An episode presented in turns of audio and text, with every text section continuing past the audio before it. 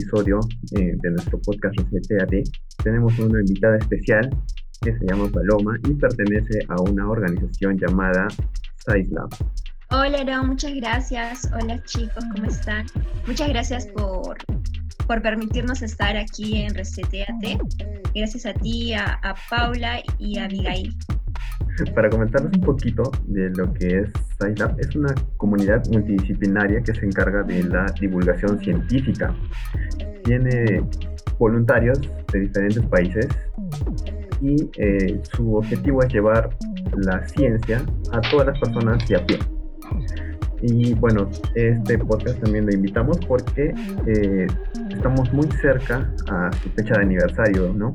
Claro, hoy es jueves 4 y cumplimos nuestro primer año eh, juntos, junto a todo el equipo de Scilab. Hace un año iniciamos este lindo proyecto y realmente nos ha ido muy bien. Eh, por ejemplo, hace poco tuvimos una entrevista con Diario EP de Arequipa y como tú decías, eh, hemos tenido varios invitados de distintos países y tenemos voluntarios en toda la ciudad del Perú. ¿Y, ¿Y por qué SciLab?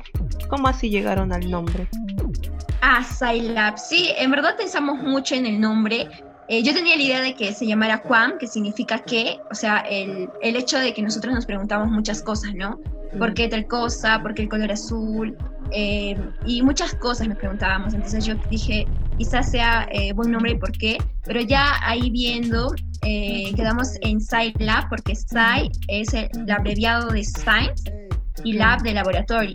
Y en algún momento nos gustaría hacer un laboratorio de investigación, ¿no? Porque eh, la ciencia es la forma, no, la divulgación científica es la forma en la que nosotros transmitimos todas esas investigaciones científicas, ¿no? Pero también nos gustaría hacer nuestras propias investigaciones y poder transmitirlas también. Y Paloma, esto, yo tengo curiosidad de cómo así nació SciLab, o sea, cómo formaron ese equipo y cómo es que llegaron a ser quienes son ahora. Claro, eh, mira, te voy a contar de Sergio. Yo, yo a Sergio lo conocí hace varios años en un taller de poesía. Entonces ahí hablamos de neurociencia, le contaba, sabes que él estudia medicina actualmente, medicina y física. Y le decía, cualquier cosa que necesites saber sobre neurociencia me avisas y conversamos. Yo te puedo ayudar, yo tengo libros. Y la cosa es que él le gusta escribir así en Facebook, eh, hacer comentarios y puso, eh, ¿quién quiere hacer algunas charlas? Y varias personas también pusieron yo, yo, yo. Y al final él se encargó de juntarnos a todos, nos reunimos. Y con la ayuda también de, de un amigo que es físico, Ramiro, que, es de acá de Arequipa, eh, logramos eh, entablar eso, ¿no? Y después eh, buscamos el nombre y tenemos el nombre desde hace un año, pues. Y desde ahí empezamos a hacer actividades. Básicamente todas las actividades que hemos hecho han sido virtualmente, en virtualidad. No hemos hecho ninguna actividad física porque hemos iniciado en medio de la pandemia, ¿no? Y con el objetivo también de divulgar un poco eh, la ciencia para mejorar la vida de cada uno de nosotros. wow. Creo que como muchos voluntariados o centros que nacieron en la pandemia, ¿no? es muy curioso ver que varios proyectos se han lanzado en un tiempo complicado. Paulita y Paloma, ¿cómo así? Eh, bueno, que crearon una organización que se encarga de divulgar ciencia. ¿Y cómo así se, interesaron en, enseñar, ¿no? Enseñar ciencia a las personas de a pie y explicarlo de una manera fácil para que ellos también lo puedan comprender. Claro, te cuento, Aarón, que yo soy docente. Entonces uno dice, ¿qué es un docente hablando de ciencia, no? Y más porque yo no, yo no estudio, o sea, no enseño química, física, soy docente de educación inicial. Y muchas veces me han dicho, ¿y Paloma, por qué? O sea, ¿por qué lees eh, libros de neurociencia? O sea, si no tiene nada que ver contigo. Pero no es así. Yo empecé a leer neurociencia porque me atraía mucho eh, conocer sobre el cerebro de los niños. Y uno tiene que y uno, por ejemplo, para hacer un guante tiene que conocer una mano. Y para enseñar a cerebros, para enseñar a mentes, uno tiene que conocer el cerebro de los niños, cómo funciona y cómo es que aprenden. Y es desde ahí, además porque en los libros de neurociencia nos hablaba eh, sobre el hecho de que hay muchos avances científicos, pero los profesores no los conocen, los padres no los conocen. Entonces tiene que haber un puente que lleve eh, un lenguaje sencillo desde los científicos, los neurocientíficos, hacia la comunidad en general, como lo ponía, hacia la comunidad de a pie, ¿no? Hacia el que vende helados, hacia el que te atiende en el mercado, entonces tienen que conocerlo, porque como les decía, eh, la ciencia nos ayuda a mejorar la vida. Y no sé si te diste cuenta, Aaron, pero yo salgo a correr todos los días, trato de alimentarme bien. Entonces, eso es eh, para tener una mejor memoria, una mejor atención, para ser mejor, eh, no sé, quizá en mi maestría y también cuando vaya a enseñar, ¿no? Cuando yo esté bien de salud voy a poder enseñar mejor. Y de eso se trata, de que la ciencia mejore nuestra vida. Así como lo mencionas, ¿no? La ciencia está en todos lados. Podemos ver ciencia desde que nos levantamos, desde que comenzamos a comer, a cocinar, hasta nuestros procesos mismos en la mente, ¿no? Están todos lados y es muy importante conocer todos estos procesos y eh, saber cómo utilizarlos para mejorar nuestra, nuestra forma de vida y nuestra forma de pensar, ¿no? Y, interesante la analogía que propones, ¿no? Este, conocer primero, por ejemplo, a la mano, ¿no? Que decías para poner en uso un guante y yo también, esa era una de mis preguntas, ¿quiénes eh, forman eh, parte de Science Lab? Porque yo me imaginaba que era pues, este, no sé, químicos, físicos, pero saber de que la ciencia no es solo para las personas de que han estudiado química o física, al final eh, la ciencia es para todos y yo creo de que si más personas entienden más que estudiar y memorizar tal vez algunos tecnicismos y lo entienden y lo comprenden y luego pueden explicarlo con sus propias palabras, diferentes conceptos, yo creo que es ahí en donde eh, se ha hecho una labor por la sociedad y tal vez es lo que ustedes quieren lograr. Claro, y de una forma más práctica, más lúdica, que no te aburra, así como los podcasts que hacen ustedes. Tratamos de hacer cada una de nuestras actividades eh, una actividad lúdica donde el que oye pueda puede estar presente, puede interactuar con nosotros para que no se aburra, para que no se vaya y para que pueda conocer un poco más, ¿no? Y de eso se trata, Paula. Mira, te cuento que somos cinco miembros eh, de la directiva, entre ellas estoy yo, Sergio, que ya les hablé hace un momento, estudia medicina y física, está Sabrina, que es egresada de biología, está Noelia, que, es, que estudia bioingeniería, y está Leonardo, que que es egresado de Ingeniería de Electrónica y Telecomunicaciones. O sea, por eso decía Aaron que somos un equipo multidisciplinario.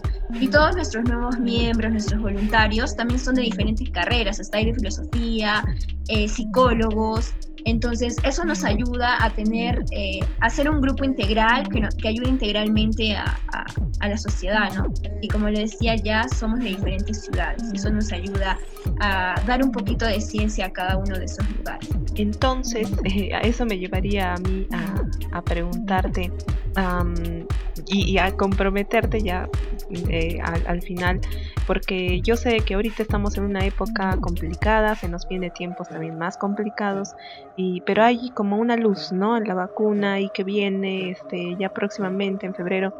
Yo creo que ahorita son temas bastante interesantes y que engloban mucho a la ciencia ver el tema de esta segunda ola y sobre todo de la vacuna. Eh, tanta desinformación o eh, tal vez tanta información que se nos bombardean por muchos lados y no sabemos a qué escuchar, a dónde mirar. Y yo creo que ahí es donde están los profesionales, ¿no? Que tienen que venir a, a decirnos qué es lo que tenemos que escuchar. ¿Ustedes van a hacer un proyecto en base a esto? Estamos preparando un conversatorio sobre mitos y verdades sobre las vacunas, porque se dice mucho que, que las vacunas hacen que a los niños les den autismo. Se dice demasiadas cosas en verdad que no son en base a la ciencia. Y otro punto también es que la ciencia no es exacta. O sea, no es que te dicen, ¿sabes qué? Las cosas son así. No, te dan estadísticas, te dan números que uno tiene que interpretarlos, ¿no? Y interpretarlos de la mejor forma. Pero lastimosamente no se da así y se necesita mucho. Eh, porque, por ejemplo, al inicio recomendaban cierto tiempo para lavarse las manos, pero la ciencia recomendaba eh, más de 20 segundos o cómo es que se usa la mascarilla eh, quirúrgica. Entonces son muchas cosas que tenemos que comunicar, ¿no? Que tenemos que comunicar a la, a la sociedad arequipeña, al Perú y a varios países de los que nos siguen, ¿no? Además que siempre he pensado que Arequipa es una ciudad donde se ve mucho la cultura literaria, poesía, y ese es un grupo donde somos parte también, eh, Sergio y yo, pero no se ve mucho la ciencia, no se ve la divulgación científica. Aaron, que está junto a mí en, la, en las organizaciones de la municipalidad, creo que, es, que, que es la única organización eh, que se encarga de divulgar ciencia, ¿verdad? La mayoría son de ambientales, eh, los que hacen payasitos en los, en los hospitales, Entonces solo se ve eso, ¿no? Más no, no, no vemos, ¿no? Entonces sería bueno que, que, iniciemos, ¿no? Que iniciemos esto y que cada una, cada una de las personas lleve ciencia a su vida, a su casa. Y en verdad es un tema muy preocupante porque aproximadamente el 48% de la población no quiere vacunarse. Entonces, ¿qué hacemos? Hasta te juro que mi mamá no se quiere vacunar y hoy día que vimos el, ¿cómo se llama? El mensaje de la nación le decía, mamá, ¿sabes qué? Le llamó al presidente, le he dicho que no te quieres vacunar, por eso está hablando así. Y se ríen, ¿no? Entonces, cada uno de nosotros tiene que, llevar eso a su casa, ¿no? Explicar. Porque me decía, se ha muerto una de las voluntarias de las vacunas. Y yo le decía, es que mamá, así como mi investigación fue de un grupo control y un grupo experimental, lo mismo se hace en la vacuna. A algunos se les pone la vacuna y a otros no, pero a todos se les hace creer que, es, que así, que a todos se les pone, ¿no?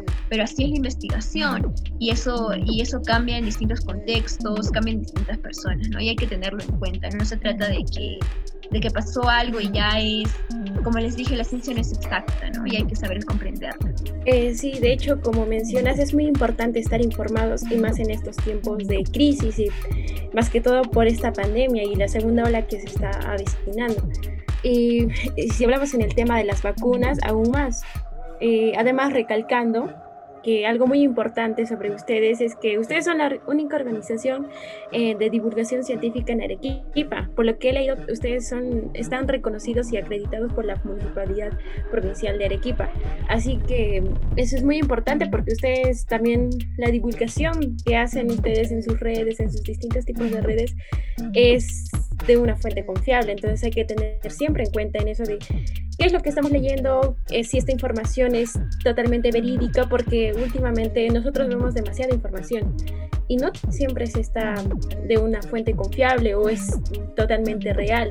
A veces está rodeado de mucho amarillismo, entonces por ese lado es que hay que estar siempre buscando fuentes que sean verídicas. Y bueno, algo que me gustaría saber mucho acerca de ti es cómo si te interesaste en el tema de la divulgación.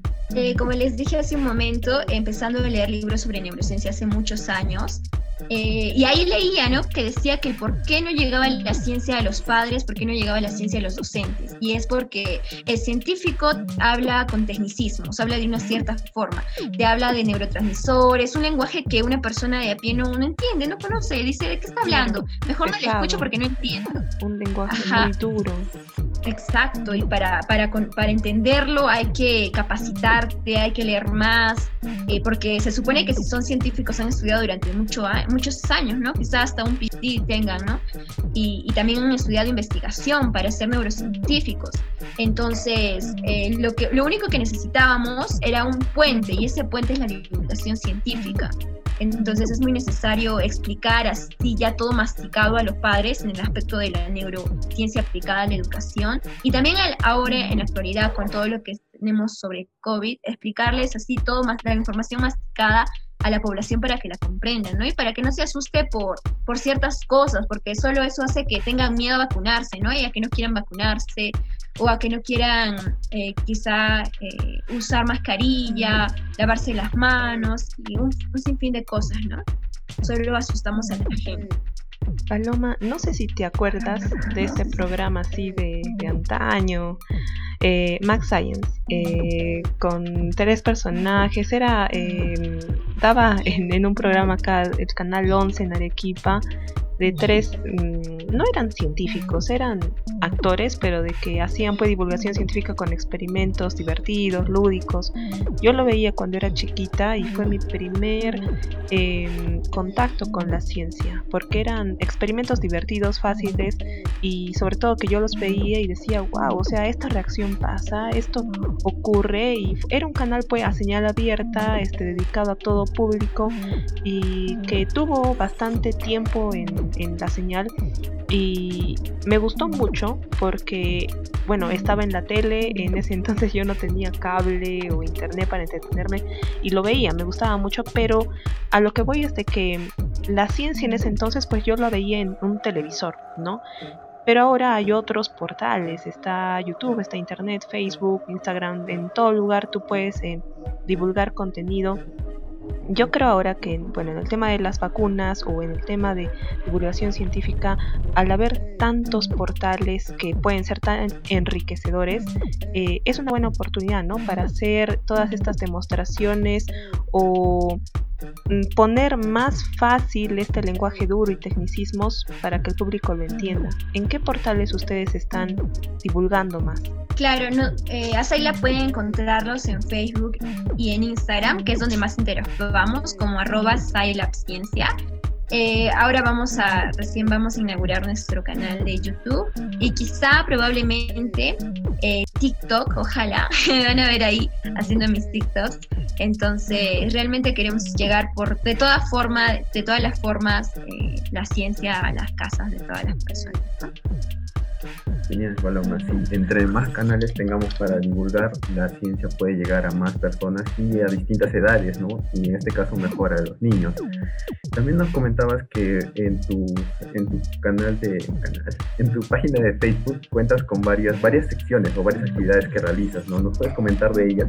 Claro, a ver, eh, en el mes de junio del año pasado hicimos los Neuro Days, que fue un evento, fue nuestro primer evento ese evento se tenía que dar el año pasado en marzo, pero justo pusieron la cuarentena, no, no se pudo dar aquí en Arequipa. Ya teníamos el local que íbamos a hacer en el Teatro Atenea, la biblioteca, eh, hasta, hasta banda teníamos, teníamos todo, pero lastimosamente no se pudo dar y lo aplazamos para eh, junio, donde pudimos juntar a docentes, estudiantes, psicólogos, padres de familia, para que aprendan un poco sobre la neurociencia aplicada a la educación. Y más ahora por ese contexto que estábamos en pandemia y los niños estaban teniendo clases virtuales. ¿no? Eh, fueron cinco, cinco conversatorios eh, en este evento, ¿no? Después continuamos con nuestro club de lectura académico, donde leíamos con diferentes personas eh, de diferentes países, diferentes profesiones, elegimos un libro y conversábamos y leíamos ese libro juntos, ¿no? También ahora tenemos el café científico, eh, que justo hoy tenemos a las 7 de la noche nuestro café científico con David, eh, que nos va a hablar un poco sobre la, el activismo científico que tiene que haber acá en la ciudad, ¿no? Él es, en serio, es un capo y espero que puedan verlos hoy más tarde. Eh, es nuestro café científico especial de aniversario, entonces estamos muy felices en verdad de poder celebrar este día este día tan lindo con ustedes, porque realmente hemos conocido a mucha gente y nos alegra mucho poder compartir nuestro conocimiento, ¿no? También hemos hecho conversatorios, charlas, hemos hecho muchísimas cosas en verdad y en un futuro ya hemos trabajado con niños también, así como, como tú decías con los experimentos, pero ahí eh, al trabajar los experimentos hay, hay algo muy importante. Uno tiene que explicar qué reacciones se tiene eh, y qué reacciones se podría tener y cómo es que lo vemos en la vida cotidiana, ¿no? Porque pasa algo con los juegos y, con, los, y con los experimentos, que, es, que solo se utiliza para algo y algunos juegos eh, tienen, tienen una estructura ya que no deja pensar al niño. Y lo que necesitamos nosotros es ser críticos, pensar, porque la persona que no es crítica lee algo, dice, eh, la vacuna te da autismo y lo cree pero en cambio una persona que es crítica va a seguir investigando y va a tener el criterio para evaluar lo que lee, ¿no? Y eso es lo que deseamos. También eh, tenemos que buscar en los niños, por ejemplo, que ellos sean creativos, imaginen, porque eso es lo que necesita la ciencia. Uno va a investigar cuando es creativo, uno va a investigar cuando está explorando. En cambio, si no lo hace en la niñez, obviamente tampoco lo va a hacer en la juventud, ¿no? Ni en la adolescencia. Y eso realmente, estamos preocupados mucho por la niñez y, en general, ¿no? Por la sociedad que sea un poco más eh, crítica y, más con, con, la ciencia. Sí, de hecho, eh, cuando son niños me, me, parece muy interesante la labor que hacen, sobre todo con los niños, ¿no? Porque es en esa etapa en la que los niños aprenden más, en la que también, como dices, esto eh, forman ese pensamiento crítico de preguntarse del porqué de las cosas, eh, autocuestionarse, ¿no? Porque ellos son bien curiosos. Entonces, lo que uno hace, lo que uno debe hacer es seguir cultivando eso, ¿no? Eh, eh, cultivando su curiosidad, tratar de investigar, eh, seguir en, en, eso de seguir informándose, porque eso va a hacer que en un futuro sean personas que les interese más de eso, a pesar de que quizás no se dediquen a esto o vayan por el rubro de la ciencia, siempre está esto de la mano. Como mencionabas, es esta en el día a día de las personas. Y algo que ya mencioné antes era de que ustedes estaban inscritos en científicos.p. Cuéntanos más sobre esto. ¿Qué, ¿De qué trata científicos.p? Científicos.p es una plataforma eh, peruana, por eso dice P, donde muestra los papers, las investigaciones científicas de peruanos, los eventos científicos que suceden en el Perú y también ahí eh, está un montón de organizaciones que divulgan ciencia, eh, blogs científicos del Perú, entonces nosotros somos parte felizmente de eso, ahí hay varias organizaciones inscritas también, ¿no? Y todo enfocado a la divulgación científica y a la ciencia en nuestro país. Genial, genial. Eh, bueno, vamos a hacer unas pequeñas dinámicas para hacer un poquito más amena esta conversación. vamos a hablar de, más que todo para conocernos nosotros e invitar a las personas que reconozcan, ¿no? Así como nosotros, por ejemplo, ¿no? ¿Qué disciplina más te gusta y por qué? A mí eh, la biología me gusta mucho, en verdad. Eh, la neurociencia, la medicina. Me hubiera gustado estudiar medicina, en verdad, pero eh, estoy, estoy con lo de la maestría en neurociencia y realmente me ayuda a poder conocer, como les decía, el funcionamiento del cerebro para educar mejor, ¿no? Y entre tus científicos favoritos, eh, yo creo que ha sido hay, hay muchos, eh, muchas disciplinas, pero ¿con cuál te quedas? Con la neurociencia. Mi científico favorito justamente es del libro, del primer libro que leí, es un argentino, se llama Facundo Manes, lo recomiendo en verdad eh, y saben por qué, porque también habla mucho sobre la importancia eh, del nivel social, te habla mucho sobre la educación y él te dice, ¿no? Eh, yo he nacido en un, en un, pueblo, en un pueblo pobre, donde nadie daba por nadie, porque era un pueblo pobre, donde lo único que tenías era eh, poder educarte, educarte, ¿no? Educarte mejor. Y él es un médico y un gran neurocientífico argentino. Eh, tiene, libro de, tiene libros sobre cerebro argentino, varios libros en verdad, y es un referente porque es un neurocientífico muy destacado en, el mundo, ¿no? Y aún, felizmente aún vive, espero conocerlo en algún momento.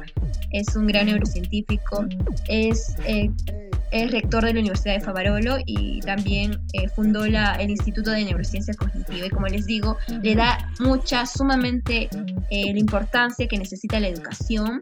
También habla sobre política, porque es necesario hacerlo.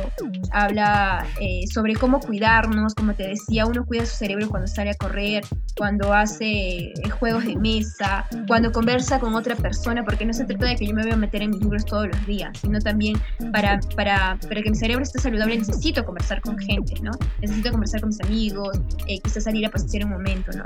Y realmente admiro mucho a Facundo Manes. Se los recomiendo si ahora me están escuchando algunos docentes.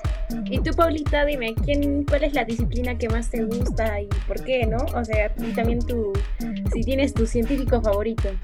Mm, yo más me voy por el ámbito de la literatura. me gusta mucho leer a mí particularmente y siempre, bueno, yo creo que también, ¿no? En lo que es neurociencia, también el, el leer eh, aporta mucho a la creatividad. Y bueno, si me preguntan a mí, este, mi velero de cristal siempre es un, es un, es un cuento, es una obra muy cortita, pero es preciosa. Y eh, quisiera preguntarte, Paloma, ¿cuál es el, en todo caso el aporte de la lectura o si tiene algo que ver la lectura con la neurociencia. Tiene que ver mucho. La lectura es un proceso nuevo. A comparación de la lectura con el lenguaje, la lectura es un proceso nuevo y el lenguaje ya es muy antiguo, ¿no? Aprendimos hace muchísimos años a leer, a hablar, eh, aprendimos a hablar y de esa forma hemos aprendido muchas cosas, ¿no?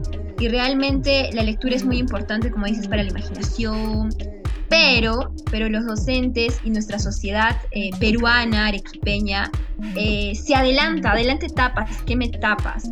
Entonces quiere que sus hijos lean a los 3, 4 años, cuando realmente según la neurociencia no es una etapa, el cerebro no está maduro para, para poder aprender a leer a esa edad.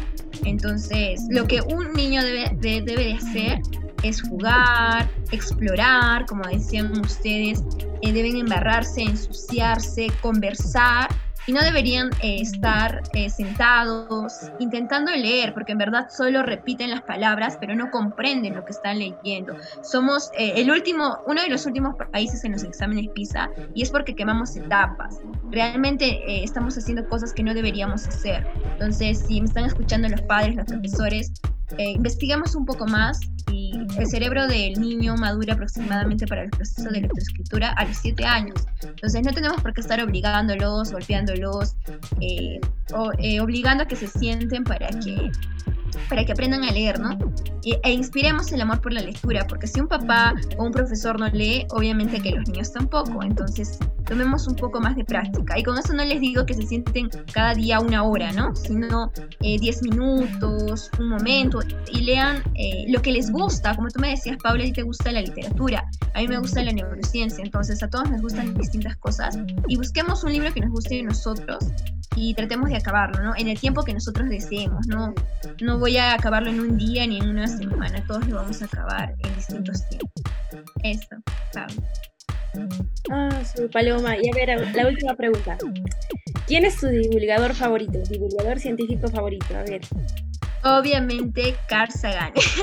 Él es eh, un gran referente en verdad eh, en Scilab, creo que, que, todos lo queremos y habla también mucho sobre el hecho de que el niño tiene que hacer muchas preguntas, como decía, y, y nosotros no tenemos el derecho a callarlo. No tenemos por qué decirle, ay, ¿qué te pasa? ¿Por qué me preguntas eso? O cállate, o, o no, o responder tonteras. A veces uno ya está cansado de que el niño pregunte que responde tonteras. Tenemos que dejar que el niño pregunte y si yo no sé cómo responderle, entonces hay que decirle, ¿sabes qué? No sé qué significa tal palabra. ¿Qué te parece si buscamos en el diccionario? ¿Qué te parece si lo averiguamos? ¿Qué te parece si lo investigamos? Tenemos que acompañar al niño, porque cuando hay interés hay aprendizaje. Y si el niño ya tiene el interés por hacerte una pregunta sobre algo que le interesa, entonces acompañémoslo en el aprendizaje y busquemos información junto a él. Eso, chicos.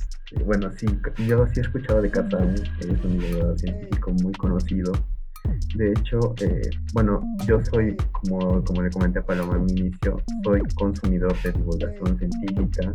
Comencé consumiendo teorías de conspiración y estas cosas, pseudociencias, ya.